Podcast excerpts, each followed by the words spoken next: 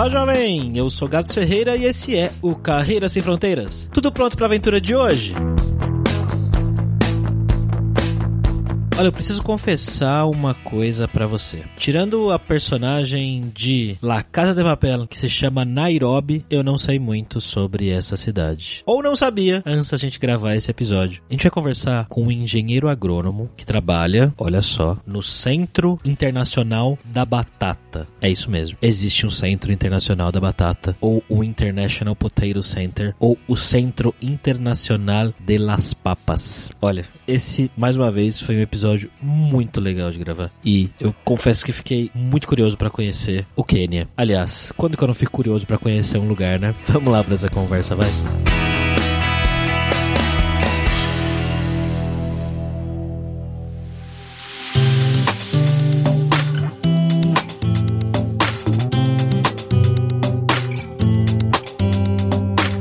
Como sempre, para essa conversa de hoje, estamos aqui com ele, o nosso viajante poliglota Fabrício Carraro. E aí, Fabrício? Beleza, Gabs. Hoje a gente tá voltando pra África depois de algum tempinho, né? E hoje a gente vai pra África, não a África do Sul, nem a África mais do Norte, né? Mas ali pro Quênia, falar com o Thiago. Como é que você tá, Thiago? Tudo bem, tudo ótimo. Então bora lá pra esse papo, galera. Bom,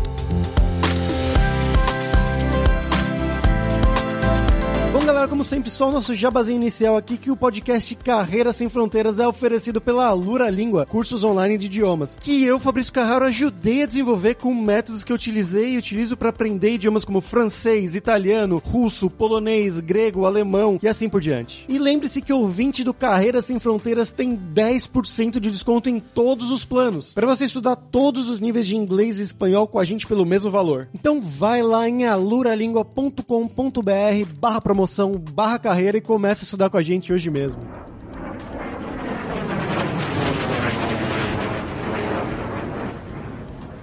Bom, Thiago, como eu sempre pergunto pro pessoal aqui, né? A primeira coisa eu quero saber mais sobre você. Então, de onde que você é do Brasil? O que, que você fez da sua vida? O que, que você estudou, né? Qual foi o seu passo a passo até chegar em Nairobi, no Quênia? Eu nasci na capital mineira, em Belo Horizonte, e muito cedo fui pro norte de Minas, ainda com um ano de idade, numa cidade chamada Taiobeiras cidadezinha pequena lá no norte de Minas, onde eu tive contato com toda essa área agrícola, né? Então cresci indo para as fazendas e nesse ambiente. Então quando eu ali na adolescência eu fiz o curso técnico em agropecuária e na sequência a universidade, me formei em agronomia e fui trilhando esse caminho acadêmico, fazendo mestrado, doutorado em diferentes universidades. Então andei o Brasil tanto fazendo agronomia, depois mestrado e doutorado em diferentes universidades. E a última universidade foi a Federal de Viçosa, onde eu fiz o doutorado em genética e melhoramento de plantas. Aqui eu trabalhei com melhoramento genético de cana-de-açúcar. E na oportunidade eu fui para os Estados Unidos, um ano de período que a gente chama aqui de doutorado de sanduíche. Então fiquei um ano na Louisiana State University. E por lá foi uma experiência muito bacana porque a gente interligou os dois programas de melhoramento genético que a gente tem aqui no Brasil e com os Estados Unidos. E na sequência eu entrei na iniciativa privada de cara, havia uma expectativa de que eu fosse para a universidade, ser professor também, mas entrei na iniciativa privada, fui para o Centro de Tecnologia Canavieira, uma empresa incrível, né, que trabalha com melhoramento genético de cana-de-açúcar, e eu liderava a iniciativa de melhoramento na região central do Brasil, que é o Goiás, Tocantins, Mato Grosso, então toda essa região onde a gente desenvolvia novas variedades de cana-de-açúcar para o setor sucroenergético. E a gente vai conhecendo muita gente, pesquisadores internacionais, tem muito contato e coisas do tipo, e alguns dos amigos que tinha me indicou essa vaga que estava para a África, para liderar o esforço do Centro Internacional de Batata, que a sede é lá em Lima, no Peru. Nossa, existe um Centro Internacional de Batatas? Caramba! Isso, é o Centro Internacional de las Papas. Né? É um centro que faz parte de um consórcio global que trabalha com o melhoramento em diversas culturas, mas também em geração de tecnologia, como a Embrapa que a gente tem aqui no Brasil, tem uma demanda global. E aí, essa vaga era lá para África, então eu fui para África para trabalhar também como melhorista de plantas, mas aí agora não com cana-de-açúcar mais, com batata. E aí o meu trabalho lá é relacionado ao melhoramento genético de batata para a África, para as regiões tropicais da África, e garantir que essa cultura, de alguma maneira, some aos esforços de segurança alimentar do continente. Há países onde a batata é mais importante do que outros, né? Todo mundo come batata frita, especialmente em países mais desenvolvidos como os Estados Unidos. É uma cultura bastante interessante, mas na África eles têm outras formas de consumir, claro, e são outros os desafios que são presentes lá na África, a parte, a forma como é consumida e coisas do tipo, mas muito mais ligado ao cultivo e desenvolvimento de tecnologias que permitam a produção em quantidade para o continente, né, e para os países que têm mais dificuldade em produção de alimentos, ou dificuldade de acesso à inovação, de novas tecnologias e coisas do tipo. Só um parênteses com relação ao Centro Internacional de Batata, que é um centro, é uma organização não governamental e sem fins lucrativos. A gente trabalha baseado em projetos que são captados internacionalmente também para que a gente consiga tocar essas ideias. Caramba, que, interessante. Você falou que surgiu essa oportunidade de trabalho aí. Como é que foi isso, mais ou menos? Te indicaram? Como é que foi o processo de entrevistas? Como funciona isso para você ir para a África, né? O Centro Internacional de Batata, como eu disse, ele faz parte de um consórcio global de pesquisa. Existem vários outros centros que trabalham em culturas diferentes. Esses centros eles publicam as oportunidades, especialmente para pesquisadores. Então, eu sou um pesquisador internacional, poderia dizer assim, dessa forma, né? Que então qualquer pessoa no mundo inteiro poderia concorrer a essa vaga que eu concorri naquele momento. Então, há vagas que são abertas durante o ano em várias áreas do conhecimento em que qualquer pesquisador que tenha o currículo voltado para aquela vaga específica que é anunciada, amplamente anunciada, pode aplicar para a vaga e participar do processo seletivo e eventualmente ser selecionado. E isso é muito interessante com relação a esses centros internacionais de pesquisa, porque de fato é uma mistura cultural muito grande. Então, tenho colegas de várias partes do mundo, desde a Ásia até a América Central, Estados Unidos, Europa, todas as partes do globo eu tenho colegas que trabalham lá comigo. Não? Então, não há restrições quem pode aplicar. Você só precisa cumprir os requisitos que são postados quando a vaga é anunciada. Normalmente, as vagas são anunciadas nessas plataformas convencionais que a gente conhece, mesmo porque há uma preocupação de toda empresa de captar bons talentos, pessoas que possam somar as ideias, os esforços que nós outros temos para os locais onde estamos trabalhando, mas são anunciadas assim, amplamente anunciadas e abertas. Então, assim, há vagas que são anunciadas internacionalmente e há vagas que são anunciadas somente naquele país onde a gente está atuando. Por exemplo, anuncia vagas somente para o Quênia, somente para o Peru, somente para o, sei lá, Uganda, algum outro país na África onde a gente está atuando, ou algum outro país na Ásia. Você se aplicou, você passou no processo, obviamente, né? E você já tinha ido para Nairobi antes, já conhecia a cidade? Como é que foi esse início de vida na África? Não, legal essa pergunta, né? Porque a minha experiência internacional foi somente quando eu falei da minha experiência no doutorado de sanduíche nos Estados Unidos, né? Essa foi a única, né? E quando eu fui selecionado para essa oportunidade, claro, teve todo um processo de seleção, várias entrevistas por Skype e uma entrevista pessoal. Então, eu fui ao Quênia, a Nairobi, e lá teve uma entrevista, também uma apresentação, um seminário, várias pessoas assistiram o seminário, fizeram perguntas, e foi também seguido de uma apresentação do ambiente, olha, isso aqui que você vai encontrar, isso aqui que vai ser o seu trabalho. Então, assim, depois que passei por todas essas etapas de apresentação via Skype, ou de seleção via Skype, melhor dizendo, teve essa seleção no local, de um número reduzido de candidatos. E a transição foi bem interessante, porque, por exemplo, um dos aspectos que são bem marcantes para mim é porque logo que eu fui contratado, eu fui para Lima, no Peru. E assim, antes disso eu não conhecia América do Sul, América Central, né? nada, nada, nada sobre os nossos irmãos aqui, né? Tamo junto. E, e foi chocante para mim quanto é grande a similaridade, né? E quanto a gente perde virando as costas, sabe, pro continente. Tem tanta coisa boa, tanta coisa legal acontecendo e a gente tá virado. Então essa foi a sensação, a primeira sensação que foi logo de cara eu fui para Lima, que é onde é a sede do Centro Internacional de Batata. E aí depois, um mês depois eu fui para África, mas chegando lá na África foi super tranquilo. A cidade de Nairobi é uma cidade super desenvolvida, assim, não perde nada para grandes cidades aqui no Brasil, claro, é aqui, né, com as devidas proporções, né, mas é uma cidade super bacana, super desenvolvida, você encontra todos os restaurantes, tudo que você precisa. Existe, claro, na medida que você precisa lidar com alguns aspectos locais, né, comunicação, embora o inglês lá é muito bom, todo mundo fala inglês, mas há sempre aspectos de comunicação para você encontrar um local legal para morar, mais seguro. Então, há outras questões também de segurança que você tem que levar em consideração ao morar na África. Então, tudo isso foi levado em consideração, mas a gente tem um suporte muito bom das pessoas que já estão lá, nos ajudam bastante em toda essa questão de logística, né, de mudança. Que eu fui para lá com a minha família, né, minha esposa, o meu filho de, de, um ano na época, porque eu já estou lá há três anos e meio. Caramba. O meu filho está crescendo lá, né, entre misturando português com inglês e, e as línguas locais. Então está sendo uma experiência interessante. Mas o processo de adaptação foi tranquilo para mim, um pouco mais difícil para minha esposa. Eu já vou puxar aqui o que você falou do seu filho, né? Que você foi com seu filho também pequeno para lá, ele tá crescendo. Como que tá sendo isso, né? Vocês deixam ele numa creche e aí ele aprende o inglês, as outras línguas africanas, o Swahili, sei lá, com as outras crianças, é isso? É, o Swahili é essa língua nacional, né? Mas é porque, por exemplo, a gente tem uma menina que nos ajuda lá em casa, então ela eventualmente usa né, o inglês e usa o Swahili, né? Então ele aprende as palavras e na escola, mesmo sendo uma escola particular, mas é uma escola que tem os locais, os africanos e tem também internacionais. Então lá também a comunicação, embora a comunicação oficial seja em inglês, né? Mas há a comunicação na língua local também. Os professores ensinam músicas, né? Na língua local. Então dá toda essa interação entre as crianças também. Além disso, os amigos, né? Por exemplo, os amigos que ele tem, que são os africanos, pessoas locais. Então, quando vai na casa de um amigo e tal, então há essa mistura de línguas, né? Que também não para só no inglês, né? Acaba indo para outras línguas, como francês, alemão, coisa do tipo. Mas claro, ele não está aprendendo esse tipo de coisa. Ele acaba tendo uma influência muito mais forte do inglês e do português do que de outras línguas e o que Swahili, né? Que é a língua local. Muito interessante saber isso, porque já, a gente ouve falar, né? Já ouviu aqui mesmo, né? Do pessoal que foi com filhos para a Europa ou para os Estados Unidos, por exemplo, né? Mas para a África é a primeira vez. Acho bem legal isso.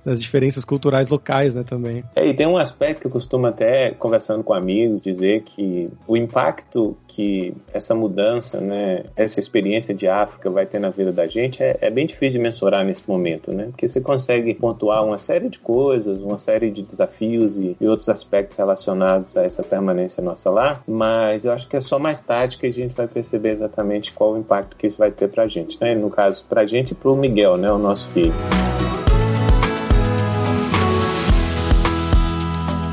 Cara, e eu tô curioso com relação a uma coisa, porque assim, eu sou leigo total, obviamente, o tipo de trabalho que você faz. Eu queria entender como que é o seu dia a dia no trabalho, porque você falou que vocês estudam e pesquisam batata e maneiras de ser melhor para as pessoas consumirem. Como que é isso? Você pode explicar pra gente, resumidamente, como que é o seu trabalho? Claro, o melhorista trabalha no desenvolvimento de novas variedades, e aí independente de qualquer cultura, né? Nossa preocupação é desenvolver materiais que sejam adaptados a realidades locais. E aí tentando resolver desafios locais, como doenças de plantas ou adaptações a climas extremos, né, como seca, como tolerância ao calor. Então, o meu trabalho é fazer cruzamentos entre tipos diferentes de batata e as sementes que são obtidas, a gente planta essas sementes ao campo, faz a seleção para as características que a gente deseja e avança aqueles materiais né, que são os materiais mais interessantes, com as características que a gente deseja. Né? E esses materiais selecionados, eles são, ao final desse processo de seleção, recomendados aos agricultores locais para que sejam plantados. E a gente tem a expectativa, claro, porque durante todo o processo de seleção, a preocupação é que a gente selecione materiais superiores aos que já existem e aí tragam uma sustentabilidade maior à produção. Então, assim, para qualquer cultura que a gente hoje tem mundo afora, né, para qualquer fruta, verdura ou qualquer outra coisa que a gente recebe no dia a dia de nossas casas, né, tem um processo muito grande por trás disso, não só na parte de melhoramento genético, mas na parte agronômica de uma maneira geral. Então, o melhoramento genético lida com isso. O meu dia a dia é exatamente isso, é lidar com esse processo de melhorar as variedades que estão disponíveis para os pequenos agricultores da região da África, mais especificamente a parte leste da África, e também uma preocupação muito grande de trabalhar com centros locais em parceria, desenvolver a inovação, a ciência daqueles centros do Quênia, de Uganda, da Tanzânia,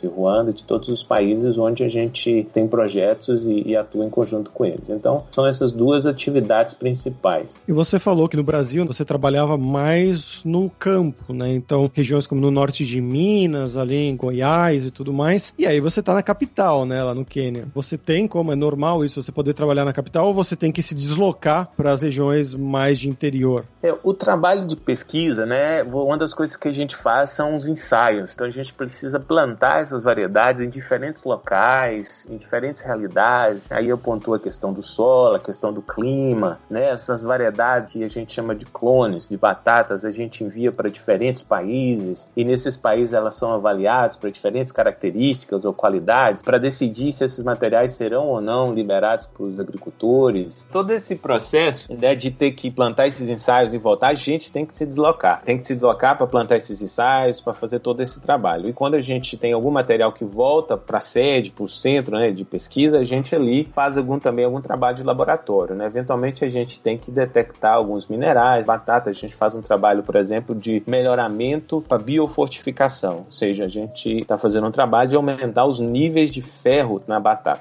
A gente precisa trazer amostras para o laboratório para determinar os níveis de ferro e aí poder selecionar os materiais que têm maior teor de ferro, por exemplo. E isso aí na expectativa que isso vai ter um impacto, as variedades que serão lançadas a partir desse processo de melhoramento terão algum impacto na questão da desnutrição. Então, há sim essa necessidade de se deslocar. E por todos os lugares onde tem melhoristas trabalhando, ou mesmo pessoas ligadas agricultura, normalmente envolve viagens constantes, especialmente ao interior, onde a gente tem os ensaios. No Brasil não era diferente. Eu morava em Goiânia, depois em Tumbiara, e eu tinha que viajar muito Goiás e pelo Tocantins e Mato Grosso, porque os nossos ensaios de cana eram plantados juntos aos nossos parceiros das usinas, e lá a gente precisava ir vê-los e vistoriar e fazer o levantamento das informações que são necessárias para tomadas de decisões no processo de melhoramento. E é bem diferente, você diria, o interior comparado com a capital? É bem diferente, porque como eu falei, assim, Nairobi é uma cidade bem desenvolvida, nesse ponto de vista você encontra tudo que você precisa, mas quando você vai para o interior, de fato tem uma falta de infraestrutura e um aspecto bem particular do Quênia em relação ao nosso país é porque o Quênia, os agricultores têm pequenas porções de terra, né? Em média, é menos de um hectare por agricultor. Então a gente está falando de pequenos, pequenos, pequenos agricultores. Aqui no Brasil, embora a gente tenha uma parcela significativa de pequenos agricultores, mas os pequenos agricultores, a média diária por agricultor é muito maior do que a média diária nos países africanos. Inclusive, também esse é um aspecto que eu nunca tinha observado antes. O Brasil é tão vasto, né? A gente tem tanta área, os conflitos que existem, por exemplo, em alguns países da África por área, né? Não existe aqui no Brasil, né? A gente ainda não está brigando por o espaço aqui, né? Американская фирма Transceptor Technology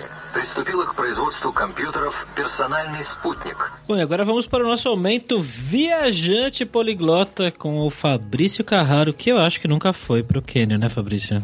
É, não, não fui pro Quênia e eu tava até preocupado até em achar alguma coisa interessante, alguma coisa legal para trazer aqui para vocês da parte cultural, né? Mas eu lembrei que eu já assisti uma produção sobre o Quênia, que é uma produção, na verdade, da Netflix, uma produção norte-americana, internacional, na verdade, né? Uma das mais famosas que foi o Sense8. Lembra, Gabs? Lembro, lembro, lembro pra caramba, assisti tudo. E é, e aí tinha o Cafius, que era um dos personagens, são oito personagens principais, e um deles é um cara que ele é um piloto, motorista de van no Quênia, exatamente em Nairobi, no Quênia, e eles filmaram, inclusive, uma parte da série lá no Quênia, e mostra, né, pra quem quer ver isso, um pouquinho da cultura local. Tem também uma parte mais da violência que eles mostram, porque afinal é uma série de aventura, de ação e tudo mais, mas mostra também um pouco da cultura, né, de como eles vivem, das vans. Eu vou até perguntar um pouquinho pro Thiago sobre isso aqui daqui a pouco. E outra coisa que eu já sabia originalmente sobre o Quênia é sobre a praia de Mombasa, que falam que é uma praia, uma das mais lindas da África, uma das praias que tem a água mais quente do mundo, mais gostosa. Então, Thiago, eu quero agora eu vou deixar para você, na verdade, né? Você já viu as vans por aí que leva o pessoal? É verdade isso? E você já foi na praia de Mombasa? Ah, sim, legal. Eu não assisti esse filme não. É uma boa dica, mas é exatamente isso mesmo. As vans eles chamam de matato, como se fosse um carro alegórico. Né?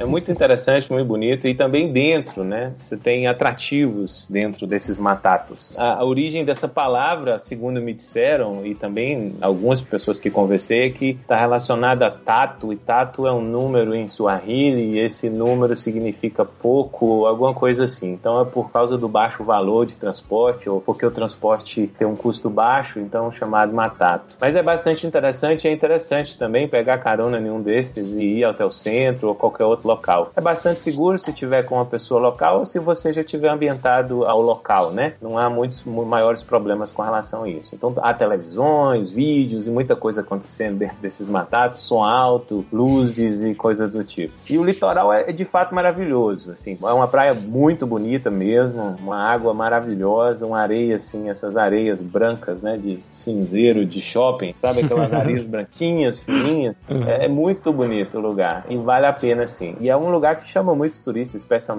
da Europa, né? Você encontra muita gente da Europa, da Itália lá, né? Linda, linda cidade. Tem essas particularidades em relação a isso. A parte disso tem os parques nacionais, que são também o cargo-chefe do turismo no Quênia, que são os parques para safari. Você já foi para algum desses? Já, eu estive visitando alguns deles. É, eu estive visitando o principal, que é o Masai Mara. É um parque incrível, muito grande, muitos animais. Tive lá o privilégio de voar de balão com uma prima que foi me visitar em 2018. E depois disso conheci outros parques mais ao norte, com peculiaridades também, é, diferentes do Masai Mara. Mas há muitas opções no Quênia, muitas opções mesmo. Embora não seja muito barato também, né? Ah, porque é o preço para turista, né? Para estrangeiro. É, é porque a gente é residente, a gente sempre consegue alguns descontos, né? Mas não é muito barato o turismo no Quênia, não. Isso é um ponto importante. Por exemplo, você pode encontrar várias situações, mas opções mais baratas, né? Talvez informar com antecedência, ou se você tiver alguns amigos, alguma coisa, mas não é um lugar que você viaja como você viaja para Europa, sabe? Mochilão e tal, e vai lá, segura e tal. Então é um pouco mais diferente, embora Quênia receba um número gigantesco de turista todo ano. E Tiago, já aproveitando que você comentou, né, das vans, que talvez você, se você vai com locais, ela é mais segura, como é que é isso? Qual que é essa diferença de você ir com o local, de você não ir com o local, e da segurança por aí, de você se sentir talvez notado por não ser um local? Então, eu tenho muito cuidado até na hora de falar sobre isso, porque assim, a, a percepção de cada pessoa muda, né? Algumas pessoas uhum. que vão dizer que não é seguro de forma alguma, outras vão dizer, ah, vai lá e tudo. Mas assim, a primeira vez que eu andei, eu andei com um amigo que era local, entendeu? Assim, porque as pessoas eventualmente vão te olhar, elas sabem que você não é de lá. E eu acho assim, turista dá pinta que é turista, né?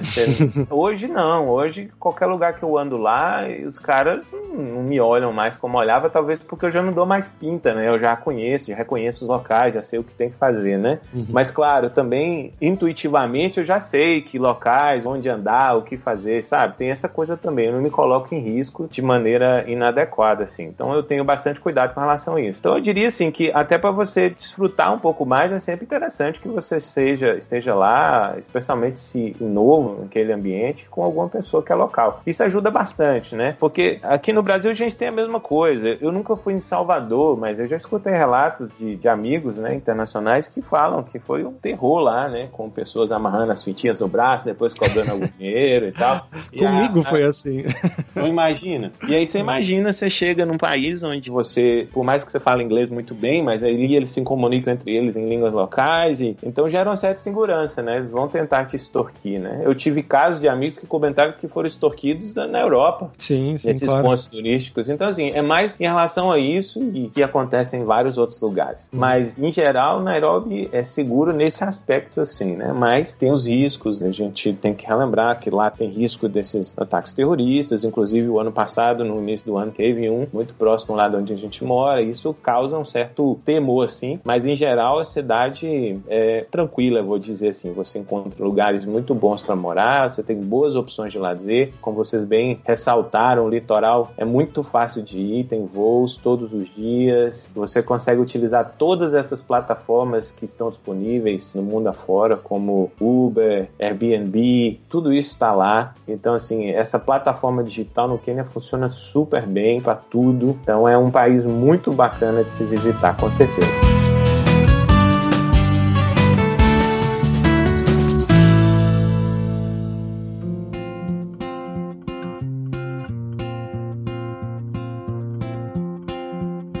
Com relação às pessoas, Thiago, círculo de amizades e tudo mais no Quênia, você fez amizade com locais? Como que é o seu círculo? É, o ciclo de amizade começa ali, né, no, no, escritório, né? Então, primeiro com os amigos que são internacionais, são essas pessoas que você aprende logo de cara sobre o ambiente, e depois com os, os locais. Então, eu fiz muitas amizades, tenho muitas amizades lá, né? Então, uma das primeiras amizades que eu fiz foi com o motorista nosso lá, e ele mora bem no interior do Quênia, então eu já fui lá duas vezes visitá-los, a gente almoçou lá com ele, com a família. O interior, a roça, né, que eu costumo falar Norte de Minas, a roça ou a fazenda, é engraçado que isso é também minha percepção, né? É igual em todo lugar, sabe? Os agricultores, eles são pessoas assim amáveis em todos os lugares que você vai, assim, te oferecem coisas, vai lá, colhe alguma coisa, traz para você. Então, é muito bacana o interior. Tenho tido várias oportunidades de conhecer bem o interior do Quênia. A parte disso, tem os amigos do escritório, né? Então, tive várias situações assim de ir para lugares onde internacionais não vão, somente os locais. Então, as pessoas até te olham assim, o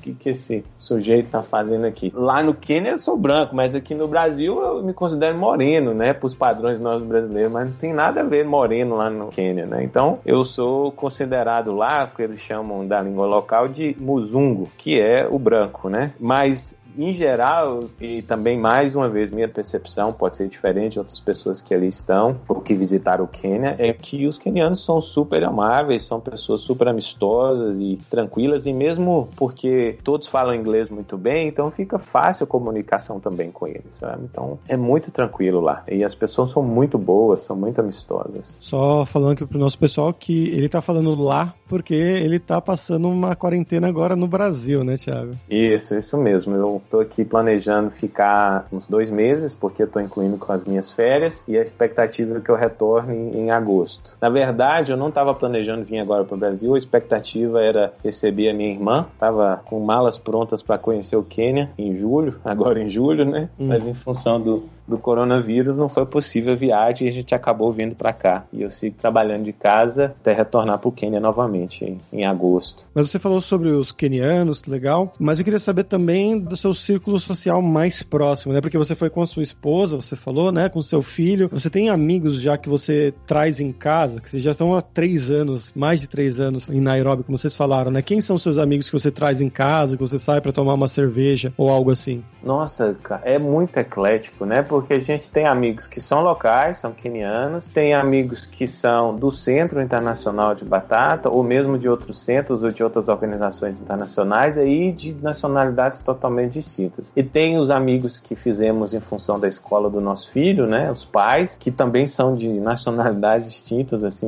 nossa, de vários lugares da Europa, pessoal da Ásia também, é bastante eclético, assim, né, e tem os brasileiros, que são poucos, não são muitos, que a gente tem uma amizade muito grande com talvez duas ou três pessoas, porque é o círculo, né, que a gente encontra mais, mas é muito eclético, eu diria para você. Então a gente tem famílias por exemplo, de uma brasileira, nasceu no Brasil, mas hoje mora na Suíça. Ela morava lá no Quênia até antes da pandemia, né? E agora tá lá na Suíça, de volta na Suíça. O marido é suíço, só que ela tem dupla nacionalidade, alemã e brasileira. E tem outras famílias alemãs, pessoas que estão lá em outras organizações. A gente tem um casal de amigos, por exemplo, que é um, um colombiano e ela é um alemã que trabalha na embaixada. São pessoas que a gente tem um convívio diário sai sempre. Então, assim, é bastante eclético esse grupo, esse de amizade. É bem interessante. Essa é algo que a gente está vivendo agora que a gente nunca viveu isso, né? Uhum. Especialmente lidar com essas diferentes culturas. Uma das coisas assim que eu tenho às vezes bastante cuidado, porque tem algumas amigas da Carol que são muçulmanas, né? Embora tá no ambiente internacional, você tem que ter um certo cuidado assim, não sei como lidar. Você, normalmente a mulher muçulmana não aperta a mão, uhum. normalmente é um oi à distância e assim a gente tem que ir se adaptando a essas questões culturais, tentando entender e tal. Em geral é, é bastante eclético, como eu eu disse a você.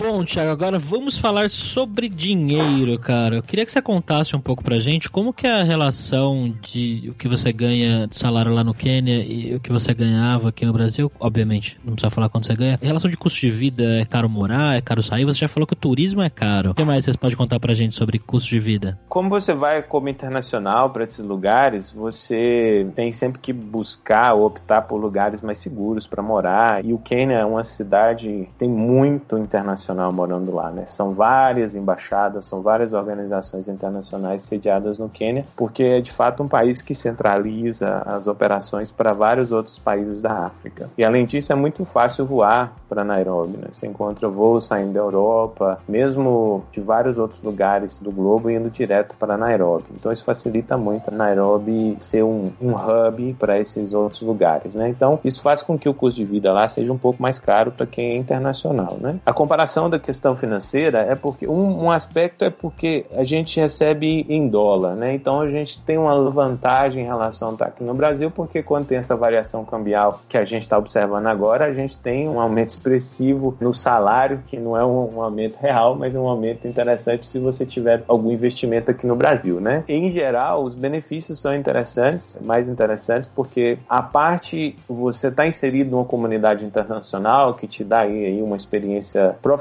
uma experiência de vida muito interessante, você tem alguns benefícios que você não encontra aqui no Brasil, né? E é isso que muitas das vezes justifica a sua ida para fora, né? A parte o desafio ou alguma questão muito pessoal que você tem profissional, né, de ir para países em desenvolvimento e trabalhar com pesquisa, né? Mas a questão financeira ajuda bastante por questão cambial e também alguns benefícios que são postos, fato de estar indo para a África. Mas um aspecto importante é que são vagas, né, abertas para pesquisadores e aí já está no nível profissional um pouco mais alto, então... Eu queria saber também do custo de vida de uma coisa normal por aí, né? O que, que você acha que é para ir, por exemplo, no restaurante ou para ir para a escola, a creche do seu filho ou aluguel? Essas coisas você acha mais caras ou mais baratas que no Brasil? Ah, muito mais caro. Muito ah, mais é? caro lá. É, muito mais caro. Por exemplo, eu consigo dizer, uma compra simples de um sacolão, por exemplo, frutas, verduras e coisas do tipo. A gente, para comprar no mesmo sacolão que a gente compra aqui, né, lá, para não ir numa feira local, uma coisa assim, né, a gente vai gastar três vezes, quatro vezes mais. Nossa. Também parece meio exagerado, mas é basicamente isso. Mas em, em supermercado, nem tanto, sabe? É porque tem lá o Carrefour, por exemplo, né, que é uma empresa internacional, então você encontra tudo que você precisa com preços razoáveis, assim, não tem nada exorbitante. Agora, quanto a restaurante, sim, esses são mais caros. Assim, em média, por pessoa, você vai gastar seguramente um prato básico 20 dólares. Tá mais caro, mas realmente. É por pessoa. Isso é prato individual, né, que eu tô falando, né? Sim. Se tiver mais pessoas, isso vai mais longe. Se você pede uma bebida, se tem outras coisas envolvidas, é um pouco mais caro. O aluguel, sem dúvida, é muito mais caro pela razão que eu expliquei anteriormente, o fato de ser uma comunidade internacional presente lá, e tem muita embaixada e muitas organizações que têm esse benefício de, de aluguel. Tem alguns que não tem limite. Isso puxa os preços muito para cima, sabe? Então, a gente tá falando de aluguel acima de 1.500 dólares mensais. Caramba, eu tô comparando aqui com a Europa, né? Com Barcelona, que é onde eu moro, e não sei, aqui, por exemplo, você vai num restaurante normal, assim, nada chique, um restaurante ok, você vai pagar, eu acho, 15 euros por pessoa, mais ou menos, né? Então, o prato mais uma bebida vai sair mais ou menos uns 15 euros por pessoa e aluguéis variam, mas é ainda mais barato do que isso que você tá falando. Então, eu tô, surpreso. É, não, então tem esse aspecto. Claro, pode ter uma variação até um pouco maior, se considerar de mil a dois mil, três mil, cinco mil, mas vai depender muito do local que você tá. Mas posso te garantir que esse é o valor bastante factível lá para a realidade que a gente está vivendo em Nairobi, né? Em Nairobi, particularmente, né? Em outras uhum. cidades é diferente. E mesmo em outras cidades, em outros países, por exemplo. Tem colegas que moram muito bem em Kampala e pagam metade desse valor. Ou mesmo colegas que moram aqui na América do Sul, no, em Lima, que pagam metade disso numa casa super bacana com piscina. Mas, Thiago, uma coisa que a gente falou pouco foi sobre a comida do Quênia, né? Como é que é? O que, que eles comem? Eles comem batatas ou eles comem outras coisas? Qual que é o arroz e feijão deles? O arroz e feijão deles é um angu de milho branco. Esse é o mais comum, que eles chamam de ugali. Não tem uma culinária muito elaborada, né? Então, normalmente é o ugali com o que a gente tem aqui, a couve, né, refogado, e eles têm outros vegetais verdes que eles refogam e comem com esse ugali. E carnes, né, de uma maneira geral. Eles consomem tanto essa carne bovina quanto também tem muita carne de bode, ovinos, né? Esses são a, os pratos principais. E um prato também que gosto muito é o peixe frito, que é a tilápia, né? Tilápia é de origem africana, então tem muitos lagos onde eles pescam essa tilápia e fritam, panelas muito grandes, deep fry, né? Uhum. Frito esse negócio. E aí comem também com galho e com o molho vermelho no topo disso, né? E aí tem uma tradição também, isso é bem comum em todo o país, é que eles comem com a mão, né? Não sei se com o advento da pandemia agora, isso também culturalmente vai mudar, mas comem com a mão, o galho eles amassam com a mão e comem, né? Esses são os principais, assim, são feijão com arroz do Quênia, não há muita diferença. E a batata, ela aparece também com quase um purê, um pouco mais duro, e aí eles misturam no purê feijão, que parece um pouco estranho, e misturam também o milho. E aí fica assim os grãos de feijão e milho no meio do purê, às vezes também eles misturam alguma coisa que eu não sei exatamente o que é, que faz o purê ficar um pouco verde. E tem um outro prato também, que eu tava me esquecendo, que eles chamam de guideri, que é o feijão com o milho. Então eles cozinham o feijão e o milho junto. Fica como se fosse o nosso feijão, aí dependendo do local onde você come, aí dependendo de quem prepara, tem um tempero um pouco melhor, ou nem tanto. Eu até gosto bastante desse guideri. Lembro o nosso feijão com arroz e tem lá o milho lá no meio que você fica assim, ah, onde é que tá a combinação de milho com feijão, né? Mas é basicamente isso. Eu poderia dizer que isso é o é esse angu de milho branco. E vale lembrar que o milho branco está presente na África como um todo, diferente da gente aqui que consome o milho alaranjado, amarelo, né? Essa batata, como se fosse um purê, um pouco mais duro, e o guideri. São esses três principais mais carne. Então eles também adoram carne como a gente adora aqui. Mas é, Não é adoram igual. carne. É, não, não é igual não, porque eles não têm essa distinção de partes das carnes que a gente tem, sabe? E, então eles pegam um pedaço e colocam lá e assa e tal e corta aquilo lá. E não tem esse cuidado que a gente tem de lidar com diferentes partes e assar diferente. Tanto que há um restaurante brasileiro lá, uma churrascaria, e quando a gente leva um keniano lá, eles ficam loucos com a comida e aqueles que têm condição financeira de ir nesse restaurante, eles realmente ficam encantados assim. Quando algum keniano conhece, sabe que é o ser brasileiro, muitas das vezes eles se referem, oh, já fui naquele restaurante brasileiro lá. Então assim, é, é aquele restaurante que você vai quando você tá fazendo aniversário, sabe? Eu ia te perguntar se não é estranho comer feijão com a mão, cara. Não, aí quando vai ver o feijão, aí normalmente come com a colher, que fica, ele Ah, vem tá. ensopado, sabe? Ele vem ensopado, aí come com a colher. Mas olha, o que que acontece é o seguinte, eu esqueci também de um outro aspecto com relação à culinária deles lá, que é o chapate, que é quase É. esse pão que os indianos comem, sabe? É uma, uma rodela, parecendo uma rodela de pizza. E aí o que que eles fazem? Eles, quando comem com a mão, eles amassam o galho e ali eles juntam com o galho e tal e conseguem comer naturalmente. E quando comem o chapate, e o chapate está presente tanto numa refeição, um almoço, um jantar, mas também ele está presente no café da manhã. Aí comem o café da manhã e eles não tomam café. Não é tradição do queniano tomar café, eles tomam leite com chá. Na verdade é o, é o chá, né? Só que eles fazem o chá com leite. É, influência britânica, com certeza, isso daí, né? O Nossa. chá com leite. Isso, com certeza. Só tomam chá com leite e, e cerveja quente também. Ah, não.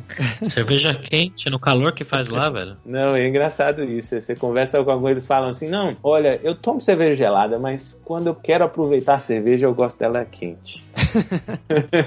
Okay, Houston, we've had a problem here. Uh, had a problem. Bom, Thiago, então agora é hora do perrengue, que é a hora que a gente pede pros convidados contarem histórias engraçadas, né? Gafes, micos, coisas que tenham acontecido com você nessa vida aí do Quênia. A dificuldade que eu passei lá foi o seguinte: eu tava dirigindo e lá dirige ao contrário, né? Essa mão inglesa. Mas não foi por causa disso. O fato é que no cruzamento lá eu me envolvi num acidente, né? E bati no fundo do carro, cara. E não foi um acidente grande de forma alguma. Então tava tudo certo e tal. Veio polícia, aquela coisa toda. Mas foi muito complicado, porque você não sabe que, quem é que vai vir buscar seu carro. Aí você liga para um amigo que conhece melhor o sistema local. E você não sabe exatamente como a polícia vai reagir. Então foi meio tenso no início, né? E, e depois disso, meu carro foi rebocado para um lugar lá e foram, cara, foi mais de 60 dias para ter esse carro de volta. É muito enrolado o Nossa. lá. Mas para esse lugar particular onde o carro foi levado, porque eu tô imaginando que vai ter outros lugares que tem um serviço mais adequado, né? Então foram mais de 60 dias, a gente passou um perrengue danado lá com relação a isso e, cara, foi terrível. A parte disso foi agora, recente, no retorno ao Brasil. Nós compramos nossa passagem via Etiópia, né? Passando por Addis Ababa. Algumas pessoas falam Addis Abeba. E ao chegar lá, rapaz,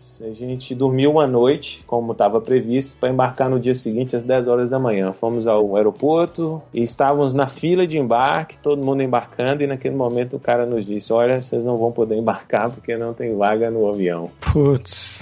Overbooking. então aí a gente teve que voltar e ficamos quatro noites em Addis Ababa antes de embarcar pro Brasil. Ah, deu para conhecer a cidade, pelo menos. Deu, deu para conhecer a cidade. Então isso foi interessante. E os perrengues são esses, assim, de comunicação, né? Quando você, por exemplo, igual lá, a gente estava lá pedindo alguma coisa por telefone para comer e a gente acha que vai vir uma coisa e vem outra totalmente diferente.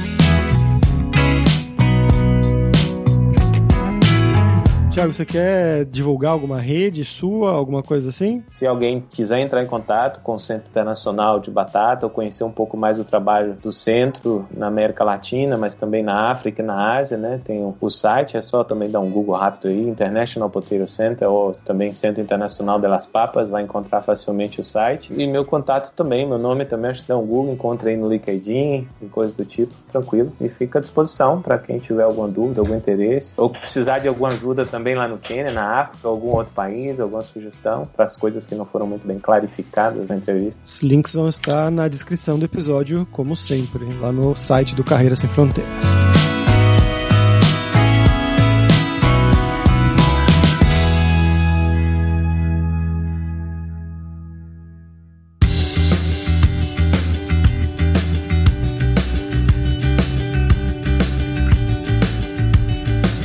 Por hoje é isso. Asante, que é obrigado em Swahili. Obrigado pela sua audiência. E se você gosta do Carreira Sem Fronteiras, recomende para cinco amigos, para nossa comunidade crescer sempre cada vez mais. E entre no nosso grupo do Facebook, o Carreira Sem Fronteiras, para você ter mais dicas sobre empregos, mercado de trabalho no exterior, tecnologia e também sobre a língua inglesa ou algum outro idioma. E não deixe de conhecer a Lura Língua para você reforçar o seu inglês e o seu espanhol e dar aquela força, tanto no seu currículo quanto na sua vida profissional. Algo que o Thiago falou bastante, né, do quão importante foi para ele o inglês, tanto para fazer a especialização nos Estados Unidos, quanto para trabalhar lá no Quênia em inglês, que é um dos idiomas oficiais. Então até no Quênia você vai usar inglês, olha isso. E só lembrando que o ouvinte do Carreira Sem Fronteiras tem 10% de desconto em todos os planos. Então vai lá em aluralingua.com.br barra promoção, barra carreira e começa a estudar com a gente hoje mesmo. Além também, é claro, da alura.com.br que tem mais de mil cursos de tecnologia nas áreas de programação, marketing, design, business, soft skills, cursos de como você criar o seu currículo em inglês ou em espanhol para mandar pro exterior, seu LinkedIn também. Então, com certeza vai ter o curso para você. Então, pessoal, até a próxima quarta-feira com uma nova aventura em um novo país. Tchau, tchau.